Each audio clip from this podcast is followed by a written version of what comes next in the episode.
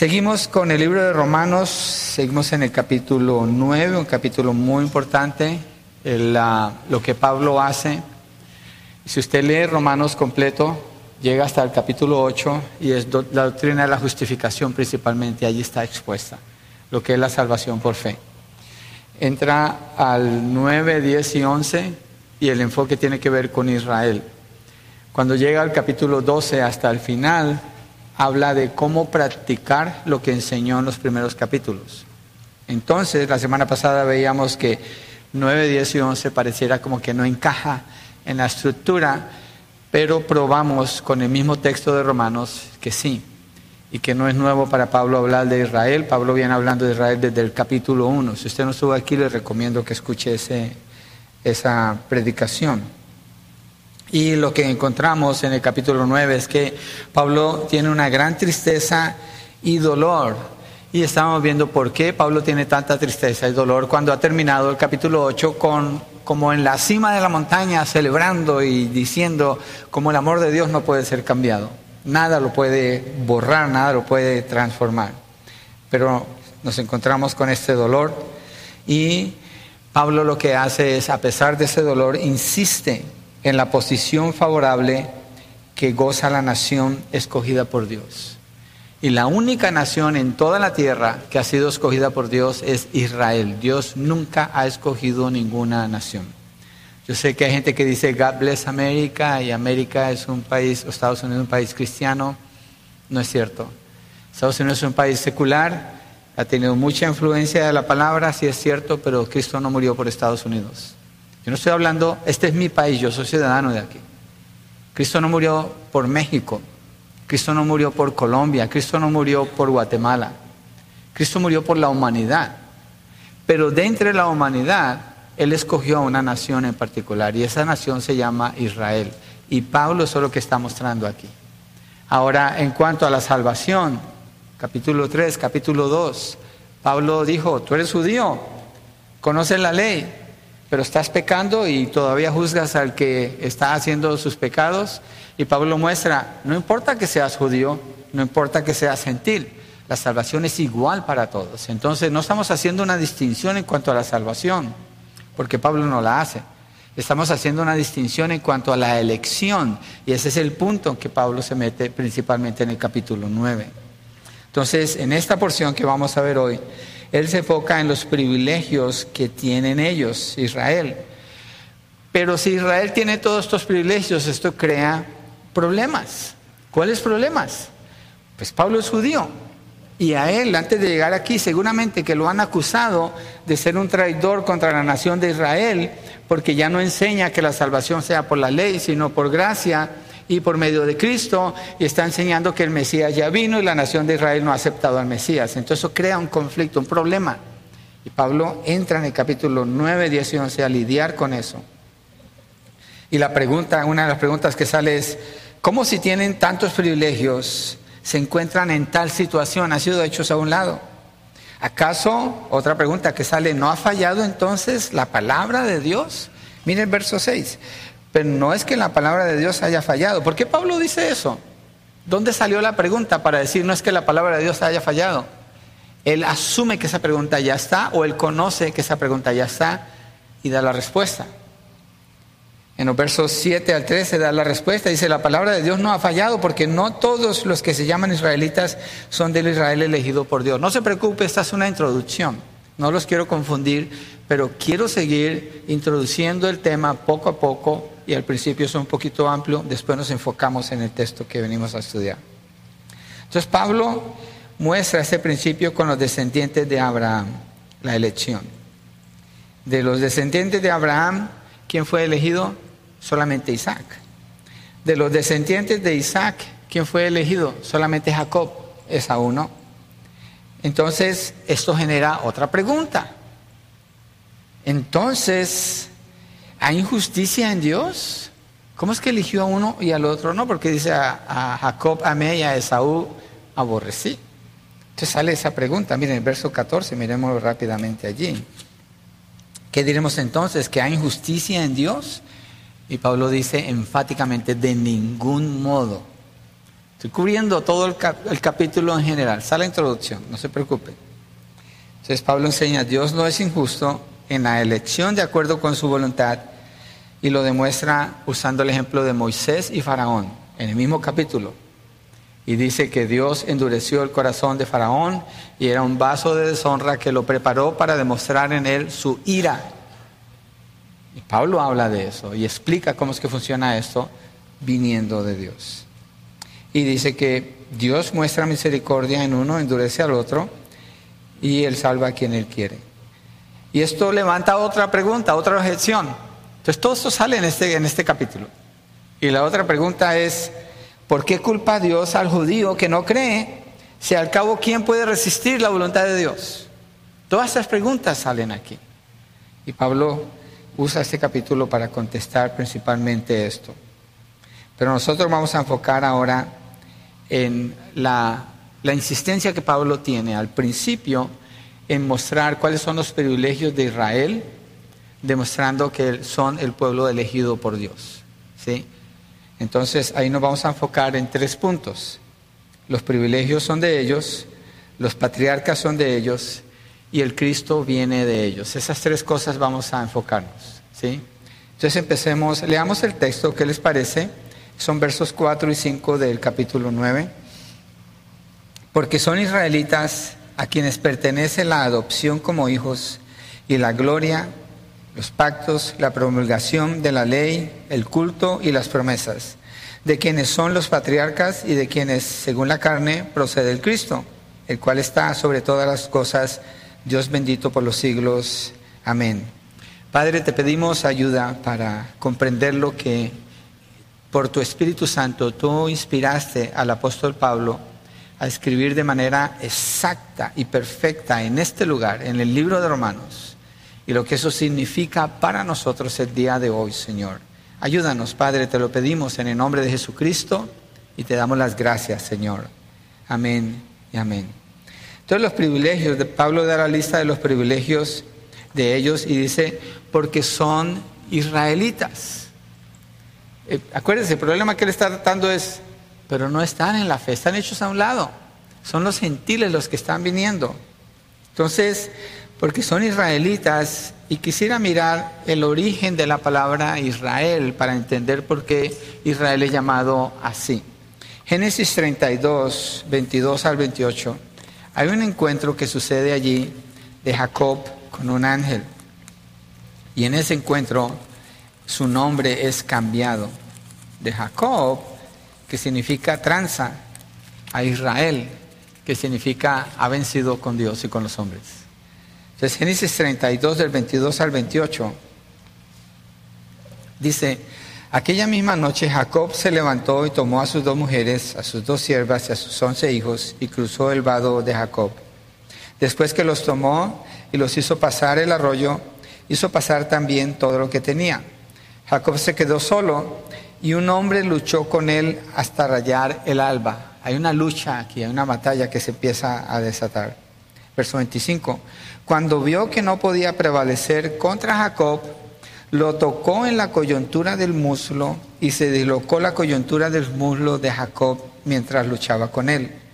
Entonces el hombre dijo, suéltame porque raya el alba. Y dice Jacob, no te soltaré si no me bendices. Le respondió Jacob. ¿Cómo te llamas? Le preguntó el hombre. Jacob, le respondió él. Y el hombre dijo, tu nombre ya no será Jacob, sino Israel. Y aquí explica lo que significa. Porque has luchado con Dios y con los hombres y has prevalecido. Esta es la primera vez que se menciona el nombre de Israel. De allí sale el nombre de Israel. Entonces, el Señor es el único que le puede cambiar el nombre a una persona. Los ángeles no hacen eso. Para un estudio de este texto a profundidad nos damos cuenta que Cristo es con quien Él está en este encuentro y no es que Jacob haya vencido, en el Antiguo Testamento se llama el ángel de Jehová, así es presentado Jesucristo, en la cristología se llama eso. Entonces, ah, una manifestación de Cristo en el Antiguo Testamento. Hay un profeta menor que explica lo que sucedió aquí, es esto. Jacob está en una situación donde se tiene que confrontar a la muerte porque su hermano Esaú ha dicho que lo va a matar. Tiene este encuentro aquí, después de que manda a sus, manda a sus, a sus mujeres y a sus hijos, los manda adelante. Él no va adelante, sino que está mandando regalos y mandando personas y mandando los niños para suavizar el corazón de, de su hermano Esaú. Entonces tiene este encuentro con el Señor. Y cuando el, cuando el ángel le dice o el Señor le dice, suéltame porque raya el alma, no es como que el Señor está atrapado, como que Jacob lo, lo tiene atrapado allí. Lo que sucede es que él está clamando, está clamando y llorando y suplicando, está en súplica y no se suelta, porque dice, no, no, hasta que no me bendigas. Y lo que enseña ahí es que Jacob entendió que a menos que él se quebrara y, dejara todo, todo su ser a los pies del Señor, porque viene de ser un hombre que es tranza, un tramposo. Eso significa su nombre a ser un hombre completamente rendido a los pies del Señor es cuando el Señor le dice, tu nombre ya no es Jacob, es Israel.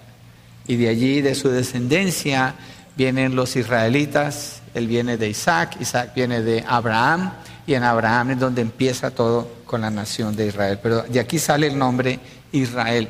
Lo que quiero es que estemos familiarizados con la historia de Israel y entendamos quién es Israel en verdad, porque la información que recibimos normalmente en noticieros, en periódicos en comentarios de Israel, mucha de esa información es falsa.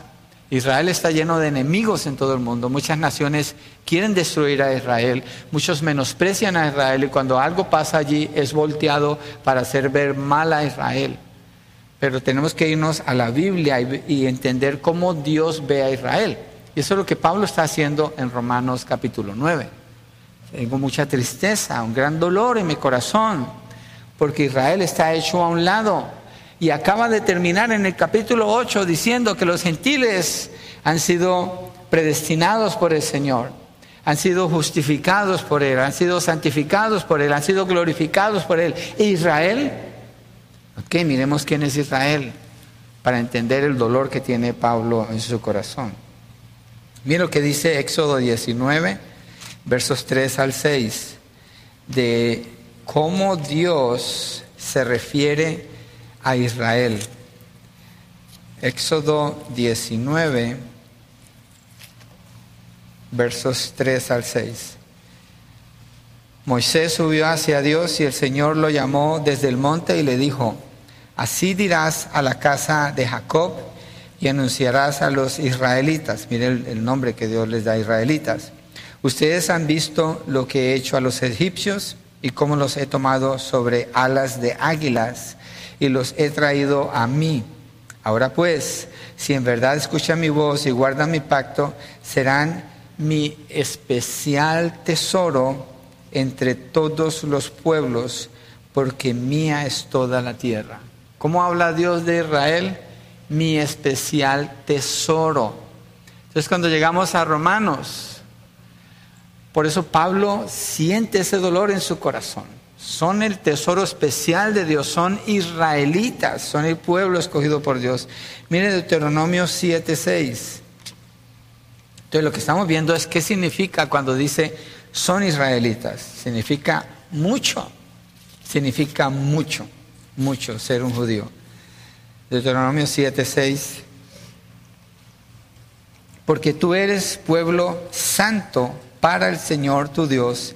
El Señor tu Dios te ha escogido para ser pueblo suyo de entre todos los pueblos que están sobre la superficie de la tierra. Lo que está indicando es ninguna nación ha sido elegida por Dios, solamente Israel. Israel es el pueblo escogido por Dios y dice, ustedes son una nación santa. ¿Qué significa cuando Dios está hablando así de Israel? Santo significa separado. Miren, yo les quiero mostrar un mini iPad santo. And I mean it. No estoy jugando. Este es un mini iPad santo. Se dirá, ¿por qué es santo? ¿Le puso agua bendita o qué? No, es que está separado. Jamás veo algo aquí que no tenga que ver con la palabra del Señor. Solamente lo separé para usarlo exclusivamente, tomando notas de la palabra, haciendo estudios aquí, mirando las predicaciones, tomando fotos de notas que necesito guardar aquí, está solamente para eso. Es algo santificado. Un mini iPad pagano sería algo donde estaría viendo videos y música y cualquier mugre cosa que no tiene nada que ver con edificar el reino de Dios. Este es un mini iPad santificado. Cuando Dios habla de Israel, Israel, ustedes son un pueblo santo. Dios está diciendo, ustedes son un pueblo de, de entre todas las naciones de la tierra, ustedes fueron separados. ¿Para quién? Dios dice, ustedes son mi pueblo todo lo que se dedica a Dios exclusivamente para Él, eso es santificado. Nosotros tenemos música santa en esta iglesia porque son palabras escogidas específicamente con la intención de exaltar solamente el nombre de Dios. Instrumentos santificados que se usan solamente con cantos que traen honor y gloria a Dios. Separados, Israel así está, separado para Dios. Son su especial tesoro para Dios, para Israel. Mire, nosotros gozamos de eso. Y nosotros no somos judíos, pero no hemos reemplazado a Israel, porque estos textos hablan exclusivamente de Israel. Hay una exclusividad aquí y necesitamos hacer esa distinción porque la Biblia la hace, aunque hay quienes quieren borrarla. Y eso no está bien, porque la palabra no borra esa distinción, la mantiene. Entonces, es un pueblo separado para sí. Miren lo que dice Juan 1. Miremos en el Nuevo Testamento, Juan 1, verso 47, cuando el Señor Jesucristo ve a Natanael. Juan 1, verso 47. Y él usa el mismo término que usó Dios al referirse a ellos. Un término que Dios usó para referirse a Israel es israelitas. Entonces es un término de, de mucha peso, de mucha validez, de mucha honor. Y aquí dice 1.47, Jesús vio venir a Natanael y dijo, de él, dijo de él, perdón, allí, ahí tienen a un verdadero israelita en quien no hay engaño. Y este texto abre una puertita aquí que es importante para el estudio. El Señor ve a Natanael y dice, es un verdadero israelita, es un título de honor que Dios le está dando a él a Natanael. Pero dice en quien no hay engaño. Y Pablo después trata con eso y dice, no es israelita todo aquel que es israelita por herencia en la carne, sino aquel que honra a Dios, que cree en Dios, que sigue al Señor. Hay un remanente dentro de Israel y. Pablo va a hablar de eso más adelante, pero quería mostrarles un texto donde el Señor Jesucristo se refiere a Natanael, él es parte del remanente de Israel. Entonces ese título de israelita es usado como un título de honor. Y cuando Pablo dice en Romanos 9, en el verso 4, dice, porque son israelitas, se está refiriendo al honor de esta nación a los ojos de Dios, como Dios los llama a ellos. Sigamos allí en Romanos 9. Miremos la siguiente parte del verso 4. A quienes pertenece la adopción como hijos ¿A qué se refiere cuando dice que a Israel le pertenece la adopción como hijos? Miremos en Éxodo 4:22. Éxodo 4:22. Como Israel es, son llamados hijos de Dios. Ninguna otra nación es tratada de esa manera. Solamente los que vienen por medio de Cristo son adoptados como hijos de Dios pero nunca como nación, sino como individuos. Éxodo 4, verso 22. Entonces dirás a Faraón, así dice el Señor, Israel es mi hijo, mi primogénito. Piensen esto, estoy leyendo palabras que Dios dice. Estoy leyendo no algo que alguien alguien dijo de él, sino que Dios mismo dice esto de Israel. Esto nos ayuda a ir entendiendo, expandiendo más y más el dolor de Pablo por Israel. Dios dice eso de ellos. Dios los ve como su tesoro especial. Dios los santificó, los separó para Él. Dios los llama su hijo, su hijo, pero no están en la fe. Pero son apartados para Dios, llamados como el Hijo colectivamente. No dice que son los hijos de Dios. Si usted se fija, el texto no habla en plural.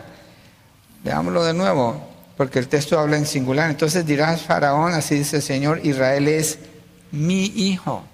colectivamente como nación, mi primogénito. Miremos otro texto en Jeremías 31, 9.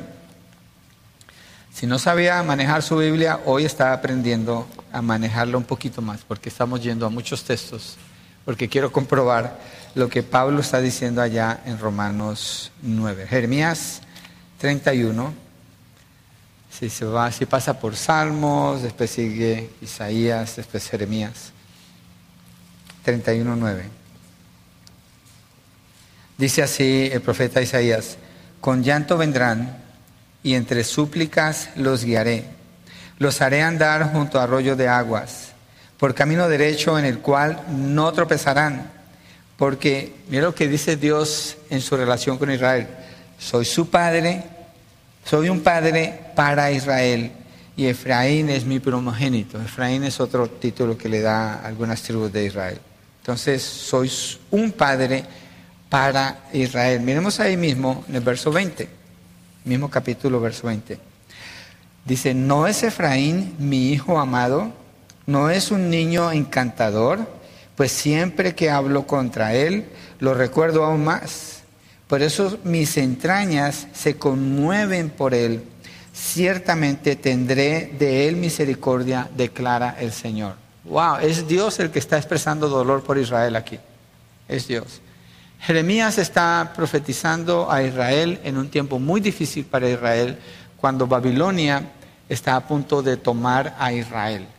Y Jeremías aquí está hablando del sentir de Dios, aunque Dios lo va a disciplinar entregándolo a los babilonios, pero el amor de Dios es afirmado aquí hacia su pueblo Israel. Y dice, ciertamente tendré de él misericordia, declara el Señor.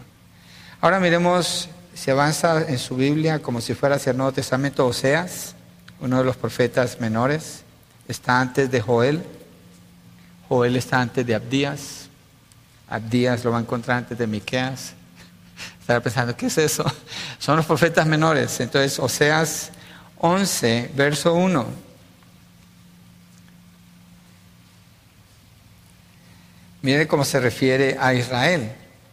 Cuando Israel era niño, está hablando de la nación, no de Jacob, pero de la nación. Cuando Israel era niño, yo lo amé. Y dice, y de Egipto llamé a mi hijo. Este texto es usado por Mateo en el Nuevo Testamento para referirse, Mateo lo interpreta para referirse al el pueblo de Israel saliendo de Egipto y está representando aquí a Jesucristo cuando viene de Egipto de nuevo a Israel. Está usando eso. O sea, sabe lo que está diciendo. A propósito, estoy diciendo esto. Quiero, quiero equiparlos, hermanos. Quiero decirles cosas que son claves en el estudio de teología, en estudio de doctrina, en estudio de Biblia, que son muy atacadas por otras enseñanzas. Y yo no quiero que usted, si escucha algo diferente, no sepa cómo discernir. Entonces le estoy diciendo frases específicas dentro del mensaje para que usted lo pueda notar, porque estos son textos atacados o mal interpretados, mal usados para demostrar, por ejemplo, en este caso de Oseas, decir lo siguiente, Oseas dijo esto, pero él no sabe que esto se refiere al Mesías, lo cual no es cierto. Oseas es un profeta de Dios. El Espíritu Santo le revela estas cosas a él y como profeta, cuando él habla, él sabe lo que está diciendo exactamente. Y cuando llegamos a otro profeta que interpreta a este profeta, lo está interpretando de una manera correcta. No está agregándole nada diferente, tal vez algo nuevo por el tiempo, pero no está diciendo es que Oseas no sabía lo que estaba diciendo. No es cierto. No es cierto. ¿Y por qué otra razón esto es importante? Miren, el estudio de Israel como la nación elegida por Dios tiene que aumentar nuestra fe, tiene que aumentar nuestra confianza en la palabra, porque la palabra habla mucho de Israel y si Dios le falló a Israel, entonces, ¿qué es eso que Pablo acaba de decir? ¿Quién nos separará del amor de, Cristo, de Dios en Cristo Jesús? ¿Quién nos juzgará? ¿Quién nos condenará? ¿Quién contra nosotros?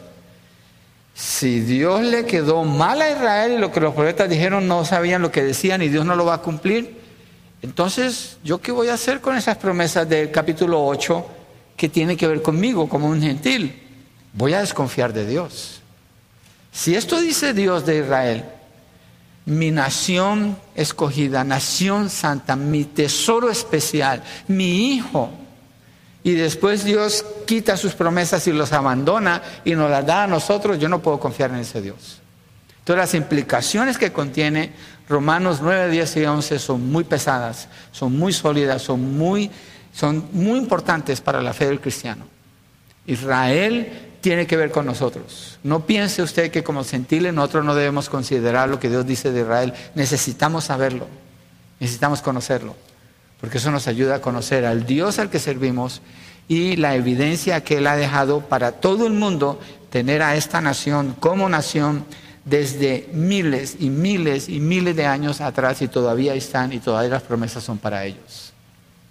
Entonces, Dios lo llama su, su hijo en Éxodo 4, en Jeremías 31, en Oseas 11, y hay muchos más textos, solamente escogí estos. Entonces, Pablo dice que a ellos les pertenece la adopción como hijos, es decir, la adopción como hijos de parte de Dios es un estado permanente, no es un estado temporal, no es algo condicionado, es algo permanente. Imagínense que Dios diga, Israel es mi hijo, mi tesoro especial, y después encontremos con que Israel no es nada para Dios.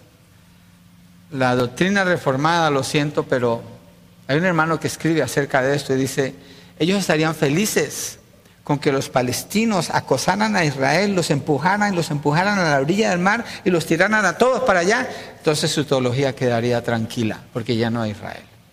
Y eso no va a suceder. Dios está protegiendo a su pueblo. Es su pueblo. Entonces, para ellos pertenece la adopción, es decir, un estado permanente que no fue temporal ni condicionado. Y es importante tener en mente que, esto es bien importante, Israel no escogió a Dios. Acuérdese de dónde empieza todo con Israel. Dios llama a Abraham, bueno, voy a esperar porque ahorita voy a llegar allí, pero allí empieza todo con Abraham. Abraham era un pagano, Abraham era un idólatra, era un mundano. Y Dios lo llamó cuando no conocía a Dios le cambia el corazón y de Abraham hace la nación de Israel después y la descendencia es la de Isaac que lo demuestra después. Entonces, eh, su adopción como hijo no puede ser cambiada, es un lenguaje que usa Pablo a quienes pertenece la adopción como hijos. Entonces, son israelitas, a ellos pertenece la adopción como hijos, ¿cierto? Sigamos allí en Romanos, siempre vamos a regresar a Romanos 9. Si en alguna manera le confunde algo de lo que estamos viendo, sea paciente, regrese al video, revíselo de nuevo, tome nota. Ayúdese usted mismo también para que pueda seguir bien la secuencia. Estoy tratando de hacerlo claro, pero entiendo que a veces uno se puede distraer y perder la onda ahí. Pero verso 4, entonces son israelitas a quienes pertenece la adopción como hijos y la gloria. ¿Qué es esto de la gloria? ¿Cómo es que les pertenece a ellos la gloria? Miremos primero la definición de gloria. Es el esplendor de la divina presencia de Dios, la, aurora cegadora de todas sus perfecciones. La gloria de Dios es la manifestación de como Dios es, de todo lo que Dios es. Y es en, la definición que encontramos en los diccionarios teológicos, dice valor, honor, respeto, brillo, majestad, luminosidad, los judíos le llamaban la chequina. Si alguna vez escucha este término, la chequina de Dios es la gloria de Dios. En ese cuarto, creo que es donde está el extinguidor, allá arriba, hay un, una panca, una, ¿cómo se llama eso? Un display donde se ve ilustrada la gloria de Dios. Y están las doce tribus en el desierto organizadas como Dios les dijo y una nube inmensa, gigantesca que representa la gloria de Dios descendiendo sobre Israel. Por eso Pablo dice, a ellos les pertenece, son israelitas, les pertenece la adopción como hijos y la gloria de Dios. ¿Y por qué Pablo dice esto? ¿qué tiene que ver esto con la gloria de Dios? Porque Dios jamás le ha mostrado su gloria a ninguna nación en la tierra, solamente a Israel, solamente a Israel. Mire Éxodo 16, vamos allí para mirar un texto que nos dice esto. Éxodo 16 y el verso 7. Éxodo 16, verso 7. Éxodo es un libro precioso para entender la historia de Israel. Si usted entiende la historia de Israel, usted puede entender mejor la historia del cristianismo también. De 16, 7 dice, por la mañana verán la gloria del Señor, pues él ha oído sus murmuraciones contra el Señor. ¿Qué somos nosotros para que ustedes murmuren contra nosotros? Aquí el pueblo de Israel se está rebelando contra los líderes que Dios les ha dado y Dios responde con su gloria respaldando a los líderes que él ha puesto, en este caso son Moisés y Aarón. Mire en el verso 10 ahí mismo, dice, mientras Aarón hablaba con toda la congregación de los israelitas, miraron hacia el desierto y vieron que la gloria del Señor se apareció en la nube. Entonces hay dos formas típicas que el Antiguo Testamento muestra la gloria de Dios, en la nube, en el día, y en el fuego, en la noche. Y eso demuestra la, cercanía de Dios con su pueblo, su presencia. Miremos otro texto allí, ¿qué les parece? En Éxodo 24, allí mismo, Éxodo 24, versos 16 y 17. Y la gloria del Señor reposó sobre el monte Sinaí, y la nube lo cubrió por seis días. Al séptimo día Dios llamó a Moisés de medio de la nube. A los ojos de los israelitas, la apariencia de la gloria del Señor era como un fuego consumidor sobre la cumbre del monte. Y si no fuéramos un poquito atrás, veríamos como la gloria de Dios cuando se manifiesta en el monte Sinaí, justo cuando Dios va a dar la ley, los diez mandamientos, dice que era, una, era, era algo aterrador para ellos, algo que les aterraba ver la gloria del Señor. La palabra afirma que nadie puede ver la gloria de Dios y quedar con vida, entonces Dios deja ver algo de la gloria de Dios, porque esa no es toda la gloria de Dios para Israel, pero ah, con ellos lo manifestó. Miremos, bueno, eh, voy a saltar Éxodo 33, está en su nota, no lo voy a leer porque lo acabo de explicar. En Éxodo 40, verso 34 al 35. Entonces acuérdese, Pablo dice, son israelitas, ya vimos de dónde sale el nombre.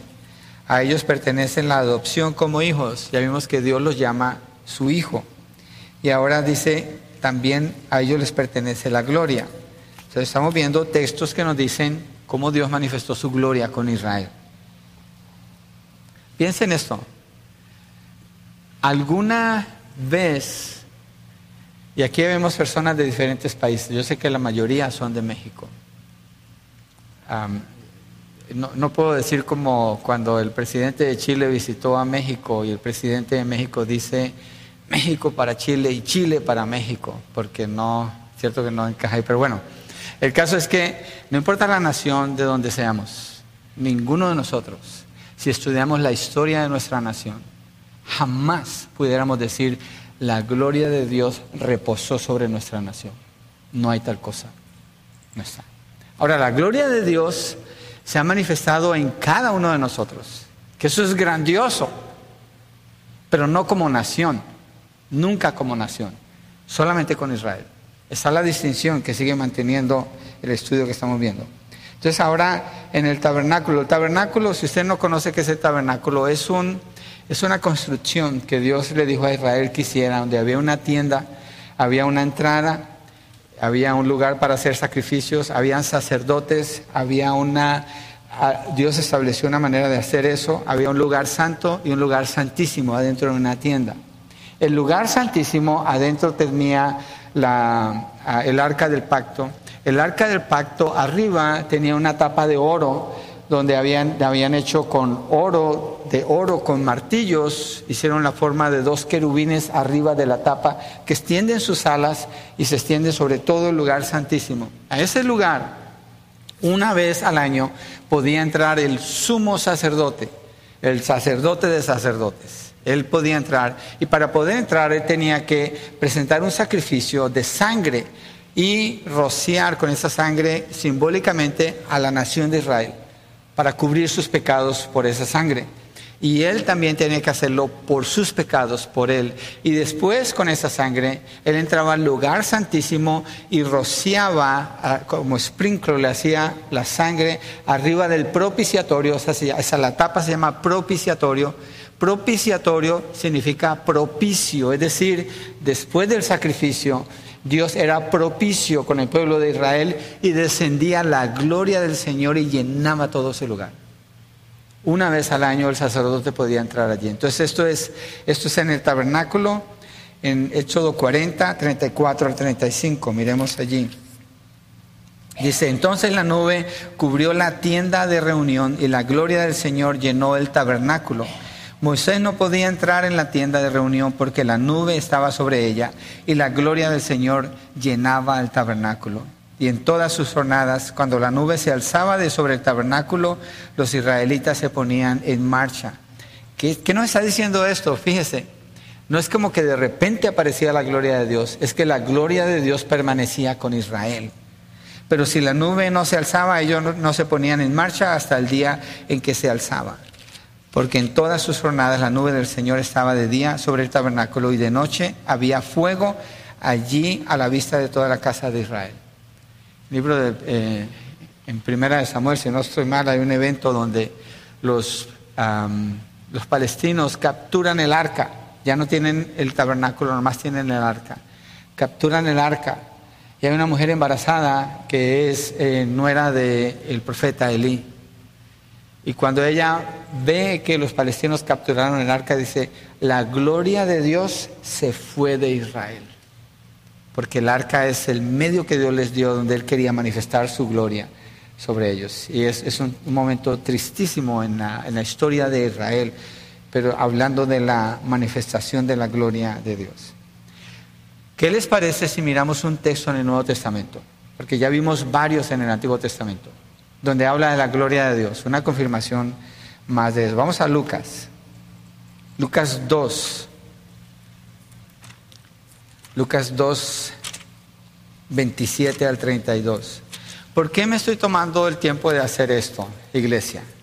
Tanta escritura, ir por cada palabra de estas, por esta razón la mayoría, yo asumo esto. Perdónenme si estoy, si no estoy correcto, pero mi, lo que yo estoy asumiendo, la mayoría de ustedes saben muy poco de la historia de Israel. Esa es la realidad, muy poco. Y la historia de Israel la tenemos que encontrar en las escrituras, no en la televisión. Es en las escrituras. Allí está la historia de Israel. Y si entendemos mejor la historia de Israel, quiénes son ellos y lo que Dios hizo con ellos, podemos entender mejor las promesas de Dios para con nosotros. Y podemos entender mejor el plan de Dios para la humanidad en el futuro también. Esto es, es clave para entender las promesas en el futuro. Entonces lo que quiero es equiparlos con este conocimiento. Lucas 2, 27 al 32, aquí habla de Simeón, uno de mis textos favoritos en el Nuevo Testamento. Porque me fascina pensar que Simeón, un hombre anciano que está en el templo, que no tiene conocimiento más que la ley y los profetas del Antiguo Testamento, y ve al bebé Jesús y sabe quién es Él. El Espíritu Santo le ayuda a saber quién es Él. Y dice en el 27 al 32, movido por el Espíritu, fue al templo, este es Simeón. Y cuando los padres del niño Jesús lo trajeron para cumplir por él el rito de la ley, Simeón tomó al niño en sus brazos y bendijo a Dios diciendo, ahora Señor, permite que tu siervo se vaya en paz conforme a tu palabra, porque mis ojos han visto tu salvación, la cual has preparado en presencia de todos los pueblos, luz de revelación a los gentiles y gloria de tu pueblo Israel. La gloria del Señor no se va de Israel. Jesucristo viene, Él es la gloria de Israel. Jesucristo es el Mesías, Jesucristo es Dios, Jesucristo es el que se manifestaba en el desierto, Jesucristo es el que les dio la ley, es el Señor Jesucristo, Jesucristo es la manifestación de Dios a los hombres. Y en el Antiguo Testamento Él se muestra así y la palabra lo describe como Dios y vamos a llegar allí, Pablo hace eso mismo.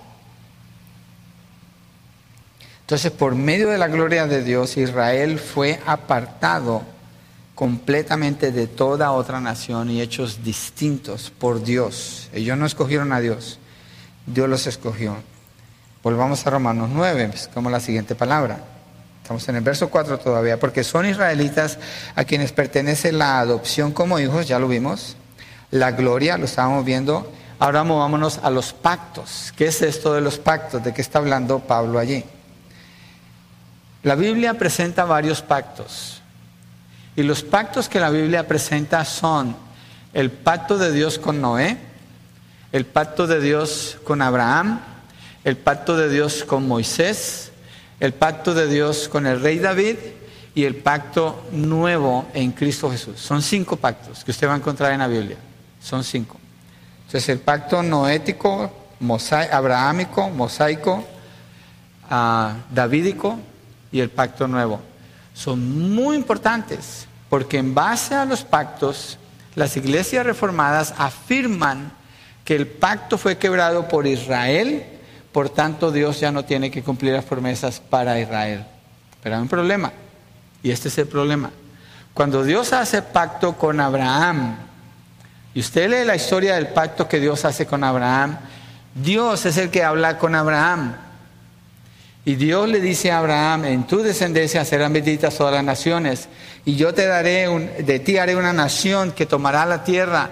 Es Dios hablando todo el tiempo, y cuando Dios hace el pacto, que lo tienen que hacer cortando varios animales por la mitad, y separando y teniendo allí esos animales, dice que Abraham está cuidando lo que ha hecho para que las aves no vengan a tocar allí y cae en un sueño profundo, como que, como que Dios lo pone en un estado de coma a Abraham. ¿Por qué es importante esto? Porque Abraham no puede hacer nada.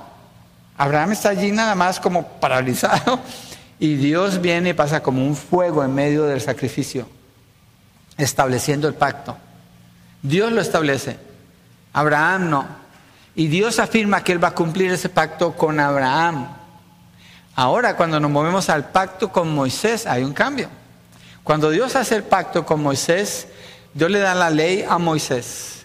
Los diez mandamientos, y aparte de eso, si usted mira, son como unos 630 mandamientos. Cuando lee eh, Levíticos, ahí va a encontrar toda la ley, en Deuteronomio va a encontrar la ley predicada por Moisés a la nueva generación. Pero cuando Dios hace el pacto con Moisés, la diferencia es esta. Si usted lee Deuteronomio 28, 27 y 28, dice, si me obedecen, los bendigo y los prospero. Si me desobedecen, los maldigo y me voy contra ustedes. ¿Cuál es la diferencia entre el pacto de Abraham y el de Moisés?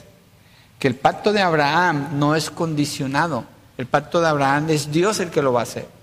El pacto de Moisés sí es condicionado porque es la ley. ¿Y quién ha cumplido la ley? Nadie. Israel no la pudo cumplir. Entonces, ¿quiere decir que Dios les quitó las promesas porque rompieron el pacto? Bueno, el pacto mosaico nadie lo ha podido cumplir. Entonces no puede estar basado en eso. Entonces las promesas de Dios están basadas no en ese pacto, sino en el pacto abrahámico, el pacto que Dios hizo con Abraham. Y cuando usted lea libros que escriben las iglesias reformadas, ellos mezclan un pacto con el otro y afirman, sí, Israel desobedeció a Dios, ya no son la nación del Señor. Ya Dios no tiene un plan con ellos. Nosotros, la iglesia, somos de ser Israel espiritual. Eso es falso. Eso es falso. Dios va a cumplir su pacto que hizo con Abraham y ese pacto no dependía de Abraham, dependía de Dios. Y lo sigue siendo. Entonces, ellos recibieron los pactos. Voy a seguir más adelante, no los voy a leer por cuestión de tiempo. Ya les expliqué, usted lea los textos en su casa, haga un poquito más de su investigación. Y el pacto noético con Noé, ese es de no inundar la tierra otra vez con agua y está el arco iris. El otro día fui con un amigo a Yosemite y le dije, quiero llevarte a conocer Clear Lake. Me encanta ir a Clear Lake porque me he encontrado con osos allá.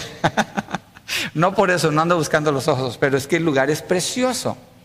El río viene, se hace como una parte que entra y es como un espejo. Entonces le llaman Clear Lake. Y muchos artistas famosos lo han usado para hacer pinturas muy costosas, muy bonitas.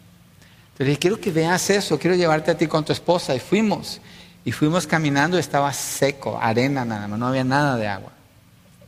Pero después llegamos a la casa y cuando salimos al frente en la tarde, ahí estaba el arco iris. Digo yo, wow, fuimos buscando por agua, ya no había nada. Aquí salimos de la casa y ahí está todo el arco iris. Se veía enfrente de la casa.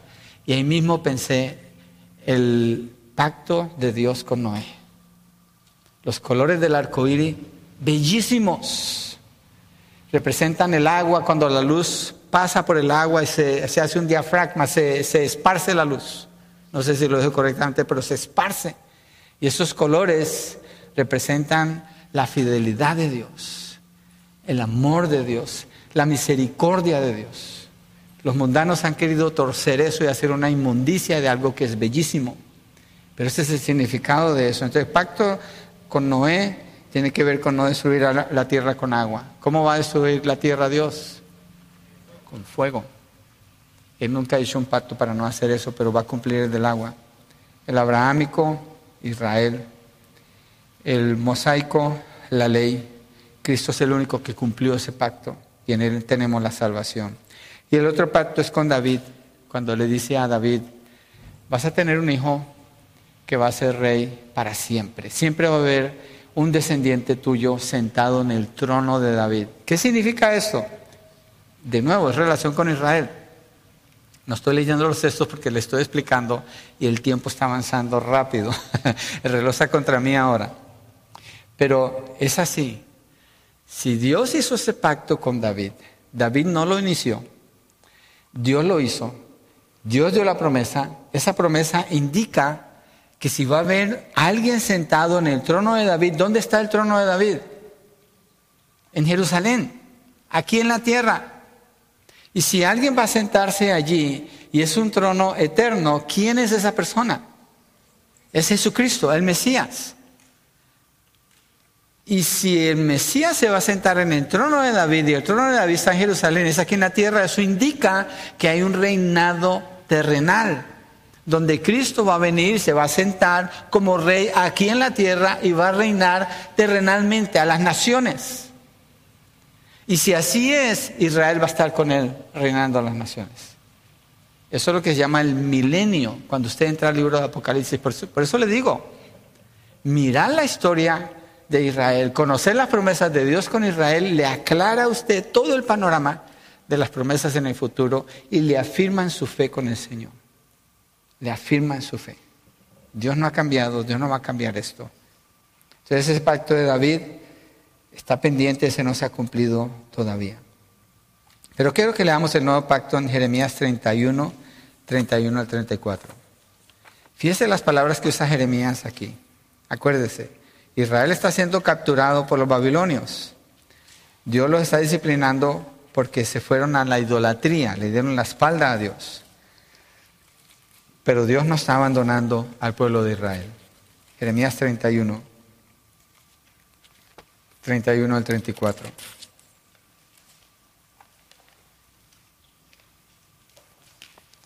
Vienen días, declara el Señor, en que haré con la casa de Israel y con la casa de Judá un nuevo pacto. Obviamente esto tiene que ver con el Señor Jesús. No como el pacto que hice con sus padres el día que los tomé de la mano para sacarlos de la tierra de Egipto. Este es Moisés. Fíjense lo que está hablando históricamente, se está refiriendo a Moisés. Mi pacto que ellos rompieron, ¿cuál pacto fue ese? El pacto mosaico, el pacto de la ley. Ellos rompieron ese pacto. Aunque fui un esposo para ellos, declara el Señor, porque este es el pacto que haré con la casa de Israel. Este es otro pacto. Después de aquellos días, declara el Señor, pondré mi ley dentro de ellos y sobre sus corazones la escribiré. Entonces yo seré su Dios ellos serán mi pueblo. ¿De qué está hablando aquí? ¿Esta promesa para quién es? Es para Israel. Jeremías le está predicando eso a Israel. Si está hablando de Israel y Dios dice que va a hacer eso con Israel como nación, Dios no se lo dijo a ninguna nación, se lo dijo a Israel. ¿Qué quiere decir esto? Que Israel va a ser restaurado como nación, como nación, como pueblo. Ninguna nación es salva como nación, solamente Israel. Aquí este pacto, que ese nuevo pacto afirma esto. Entonces, la razón, regresando a Romanos 9, por la que Pablo usa esta parte, es para hablar de la exclusividad que Israel tiene. Son israelitas. A ellos les pertenece la adopción como hijos, la gloria, los pactos. Son exclusivos para Dios. Ellos necesitan a Cristo y van a llegar allí. Sigamos leyendo en Romanos 9, 4, que es nuestro texto. Y seguimos ahora con las promesas. Domingo, ¿cuánto tiempo llevo predicando? Ayúdenme porque no me fijé. ¿50? ¿Me quedan 10? Ok. Vamos a ver hasta dónde llegamos. Entonces sigamos con la promulgación de la ley. Nehemías 9, versos 13 y 14. Nehemías 9, versos 13 y 14. Nehemías lo va a encontrar antes de llegar a Job, antes de Esther, Nehemías 9, versos 13. Dice así, luego bajaste sobre el monte Sinaí, desde el cielo hablaste con ellos y les diste ordenanzas justas y leyes verdaderas. Está hablando de Éxodo 19 y 20 cuando Dios le da la ley. Leyes verdaderas, estatutos y mandamientos buenos. El 14, les hiciste conocer tu santo día de reposo y les entregaste mandamientos, estatutos y la ley por medio de tu siervo Moisés. Entonces Dios les dio la ley a ellos para que vivieran bajo la ley, porque es importante la ley para Israel. Cuando Dios le da la ley a Israel, Él lo saca de Egipto. Eh, piensen en esto, voy a hacer un recuento rapidísimo. Abraham es llamado por Dios. Allí es el comienzo de la nación de Israel. Israel no existe. De Abraham viene Isaac. Dios escoge a Isaac y de ahí viene la descendencia que es Jacob. Entre Jacob y Esaú escoge a Jacob. De Jacob vienen las doce tribus. Tiene doce hijos, tiene, más, tiene hijas, pero son doce tribus de donde sale Israel. ¿Dónde quedan ellos? En Egipto. Están esclavos en Egipto. No son una nación porque no tienen un rey, no son una nación porque no tienen una ley, no son una nación es el pueblo de Dios, ahí se está formando. Más de un millón y medio de personas. Dios los saca de Egipto, los lleva y los lleva hasta el monte Sinaí donde les da la ley. Cuando Dios le da la ley a Israel, los está estableciendo como nación. Toda nación necesita una ley o una constitución, así se llama. Si usted mira la historia de este país y ve un reflejo de eso, hay una lucha contra la constitución. Ahora con el aborto, los aborcionistas, los mundanos, paganos, que no les importa acabar con la vida de un bebé, dicen que el aborto es un derecho constitucional de la mujer, lo cual es falso, no existe ni siquiera en la constitución tal cosa. Ahora en California, cuando vote, por favor, vote no a la proposición 1. Yo no estoy promoviendo política, es una ley. Vote no, porque esa ley quiere cambiar la constitución de California para poner allí que la mujer tiene un derecho constitucional del aborto, lo cual es decir públicamente una mujer puede matar a un bebé y la ley tiene que protegerla y defenderla. Entonces, la constitución establece una nación. Una vez que se toca la constitución, usted toca todo lo que es el mover de una nación o una institución. Entonces Israel, Dios les da la ley, les dio la promulgación de la ley, los establece como nación y los separa con esa ley completamente de todas las naciones. Por eso viene la ley de los alimentos, por eso viene la ley de las ceremonias, viene la ley de cómo comportarse. Y si usted mira, usted va a una región donde hay un pueblo que no es Israel, mira cómo vive la gente, el mugre, el desorden, la falta de completación de sus, de sus construcciones, y pasa y entra un pueblo de Israel, Usted dice es un mundo diferente, limpio, ordenado. ¿Por qué? Porque hay una ley que estableció una nación ordenada donde Dios fuera honrado. Dios les dio un marco para protegerlos y para guiarlos de acuerdo a esa ley. Entonces Pablo dice, a ellos se les dio la promulgación de la ley. Fueron definidos como la nación que obedecía a Dios porque la ley les indicaba cómo obedecer a Dios. Y después sigue Pablo ahí en Romanos 9, también les dio el culto. El culto se refiere a la adoración, algunas Biblias lo traducen como la adoración, la adoración al Dios verdadero. Eso se encuentra en Éxodo 29. Israel es el único pueblo en la tierra que adoraba correctamente a Dios. El remanente adoraban correctamente a Dios en toda la tierra, ningún otro pueblo. Dios les ordenó y señaló cómo adorarlo instituyó el sacerdocio, los sacrificios, toda la manera con el tabernáculo de cómo poder llegar a Él y adorarlo. Y Él manifestaba su gloria en el tabernáculo. Después era en el templo. ¿sí? Y después Israel, después de que regresan de la cautividad, cuando se lee Esdras y todo lo que Nehemías muestran, Israel viene de la cautividad de los babilonios, de los persas, regresa a Palestina y establecen las sinagogas donde Dios es adorado. Y usted le ayuda a entender eso. Cuando ven el templo, el segundo templo, lloran. Están llorando porque no ven la gloria de Dios. No ven la gloria de Dios. Entonces, Israel es el pueblo de Dios. Ellos se les dio el culto, la adoración a Dios, El guardar el día de reposo era un acto de adoración a Dios. La recitación del Shema, donde dice Israel, tu Dios uno solo es, y hablan de eso y lo repetían. el, remanente lo hacía de corazón para adorar a Dios. Dice Pablo también las promesas. Entonces dice, son israelitas. La adopción como hijos, la gloria, los pactos, la promulgación de la ley, el culto, las promesas.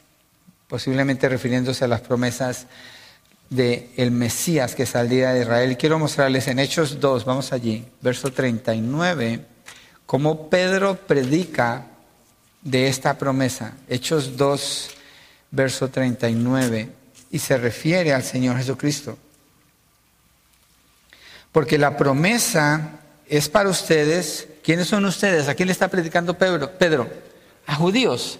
Se, se convierte en tres mil judíos en esta predicación para ustedes son la, promesa para ustedes y para sus hijos y para todos los que están lejos, para tantos como el Señor nuestro Dios llame, pero empieza con Israel. Para ellos son las promesas. Mira lo que dice Pablo.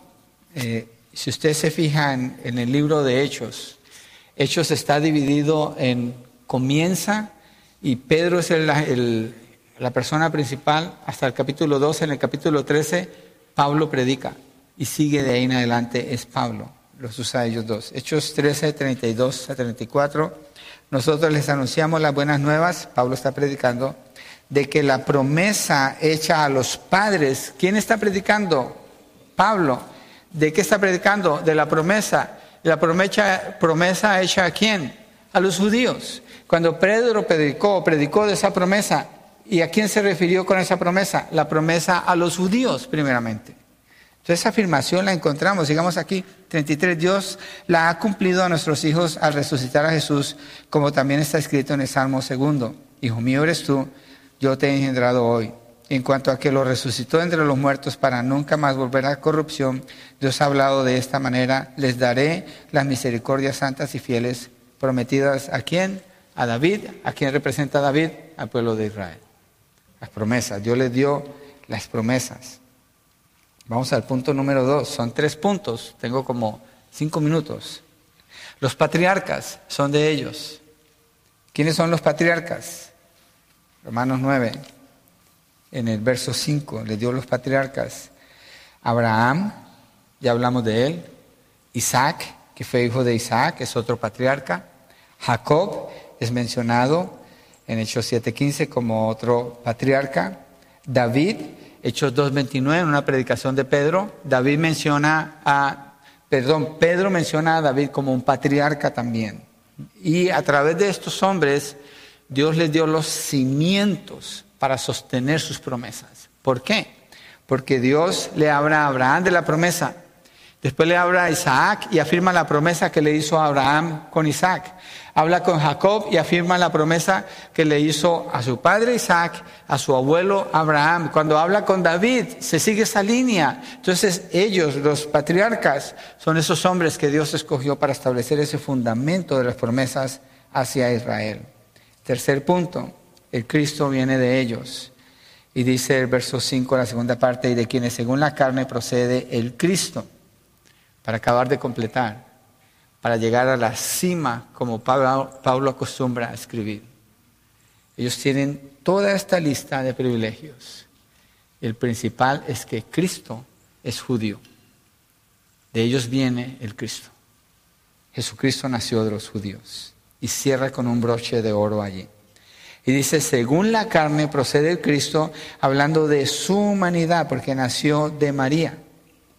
Jesús le dice a una mujer samaritana, que en, Juan 4, de los judíos viene el Mesías y de los judíos es la adoración verdadera. Y de ahí viene la salvación de los judíos. Él afirma eso a una mujer samaritana. Entonces Jesucristo confirma todo lo que estamos diciendo cuando Él dice eso allí. Mateo, hablando de la humanidad de Jesús, presenta la genealogía, la genealogía a través de José y se va de José para atrás y llega hasta Abraham. Eso está en Mateo capítulo 1. Lucas presenta la genealogía de José, de perdón, a través de María y empieza desde ella y se va para atrás, todos los reyes. Y él, pasa por Abraham y sigue derecho y llega hasta Adán, cuando habla de la humanidad del Señor Jesucristo. Entonces, Israel, ellos, ah, de ellos procede el Cristo según la carne, y sigue Pablo diciendo, el cual está sobre todas las cosas, Dios bendito por los siglos. Amén. Y ahí se está refiriendo a la deidad de Cristo. Lo iguala con Dios. Cuando dice Dios bendito, eso está diciendo de Jesús. Lo llama Dios. Y por los siglos se está refiriendo, es Dios por la eternidad. Él es eterno. Aunque nació como un humano, no es un ser creado. Está la bendición más grande para los judíos que Cristo nació como hombre de la raza judía. Pero ellos, teniendo a Jesús, teniendo al Mesías, teniendo las promesas, teniendo los patriarcas, siendo que de ellos es la adopción como hijos, teniendo la gloria de Dios y tienen al Mesías y lo rechazaron completamente. La nación rechazó al Mesías. Ellos rechazaron al Mesías. Qué desastre el que hizo Israel al haber hecho eso. Qué desastre, qué horrible. Y eso nos explica el verso 2 de Romanos 9. Tengo gran tristeza y continuo dolor en mi corazón. Y eso explica el verso 3. Desearía yo mismo ser maldito, anatema, separado de Cristo por amor a mis hermanos, mis parientes, según la carne. Porque tienen todo esto, pero han rechazado al Mesías. Quiere decir esto, con las preguntas que genera esto, que entonces las promesas de Dios ya no son para Israel porque Israel rechazó al Señor. No, las promesas son para Israel. Y lo que Pablo pasa a explicar. ¿Por qué? Porque no dependen de Israel. ¿De quién dependen? De acuerdo a todos los textos que hemos visto. De Dios, no de Israel. Son de Dios. Israel no escogió a Dios. Dios escogió a Israel y Dios va a cumplir sus promesas con Israel. Entonces nosotros podemos decir, como dice Pablo en el verso 38, estoy convencido, si Dios muestra su fidelidad y la demuestra con Israel, entonces puedo decir con, con, Pablo, estoy convencido de que ni la muerte, ni la vida, ni ángeles, ni principados, ni lo presente, ni lo porvenir, ni los poderes, ni lo alto, ni lo profundo, ni ninguna otra cosa creada nos podrá separar del amor de Dios que es en Cristo Jesús. Porque Israel no ha podido ser, separado del amor de Dios en Cristo Jesús. Por eso sé que esas promesas son verdades para mí el día de hoy. Entonces, como cristiano gentil que somos nosotros, es importante que entendamos quién es Israel y cómo Dios se relaciona con su pueblo que Él escogió y cómo en el futuro los va a restaurar a ellos. Ahorita, por su rechazo, se abrió la puerta los gentiles entramos, somos añadidos. Cuando ese tiempo se cumpla, Israel es traído de nuevo al lugar que les pertenece a ellos. Qué privilegio el de esta nación. Pero aunque tenga todo ese privilegio, no importa. La salvación es por fe, no por privilegio. Es por fe. Y es el punto que Pablo hace en todo el libro de Romanos. Y damos gracias a Dios. Que nos haya escogido a nosotros cuando éramos paganos, impíos, incrédulos, idólatras, enemigos de Dios, lejos de la ciudadanía, y fuimos llamados en Cristo Jesús a ser parte del pueblo de Dios. Qué privilegio que ahora muchas de esas características nosotros las disfrutamos por medio de Cristo Jesús. Entonces, nos alegramos, somos afirmados y oramos por la salvación de Israel, por el cumplimiento de los tiempos del Señor y esperamos la venida de la promesa del Señor Jesucristo aquí en la tierra. Lo hicimos hoy en la, en la comunión, en la mesa del Señor. Anunciamos o proclamamos la muerte del Señor hasta que Él venga y cuando Él venga trae todas estas promesas para Israel, justo antes de venir. Y estamos, estaremos reinando con Israel aquí en la tierra. Vamos a orar, ¿por qué no nos ponemos de pie y le damos gracias al Señor? Wow, aprendimos bastante de historia hoy, historia necesaria y buena, y vemos las raíces de nuestra fe, dónde se encuentran, dónde están esas raíces. Señor, gracias, gracias por tu palabra, Señor, porque allí encontramos la respuesta a todas las preguntas que generan la realidad de que Israel no está en la fe, no como nación. Siempre ha habido israelitas salvos aquí y allá. Son parte de la iglesia ahora. Pero tú les prometiste a ellos como nación restaurarlos, establecerlos aquí, darles un reino y nosotros ahora formamos parte de este privilegio. Gracias. Gracias Señor por la afirmación que nos da saber que lo que tú prometiste lo vas a cumplir. Y esperamos en esas promesas, oramos por la salvación de Israel y oramos por nosotros, Señor, que nos regocijemos en tu fidelidad y en la seguridad que tenemos como hijos tuyos, por medio de Cristo Jesús. Gracias, Señor, en el nombre de Jesucristo. Amén y amén.